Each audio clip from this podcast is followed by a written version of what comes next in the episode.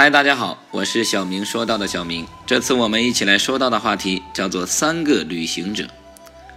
人生如同道路，最近的捷径通常是最坏的路。三个旅行者同时住进了一个旅店。早上出门的时候，一个旅行者带了一把伞，另一个旅行者拿了一根拐杖，第三个旅行者什么也没有拿。晚上归来的时候，拿伞的旅行者淋得浑身是水，拿拐杖的旅行者跌得满身是伤。而第三个旅行者却安然无恙。于是前两个旅行者很纳闷，问第三个旅行者：“你怎么会没有事呢？”第三个旅行者没有回答，而是问拿伞的旅行者：“你为什么会淋湿而没有摔伤呢？”拿伞的旅行者说：“当大雨来到的时候，我因为有了伞，就大胆地在雨中走，却不知道是怎么淋湿了。当我走在泥泞坎坷的路上时，我因为没有拐杖，所以走得非常仔细。”专捡平稳的地方走，所以就没有摔伤。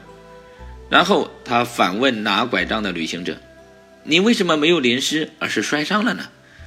拿拐杖的说：“当大雨来临的时候，我因为没有带雨伞，便捡能躲雨的地方走，所以没有淋湿。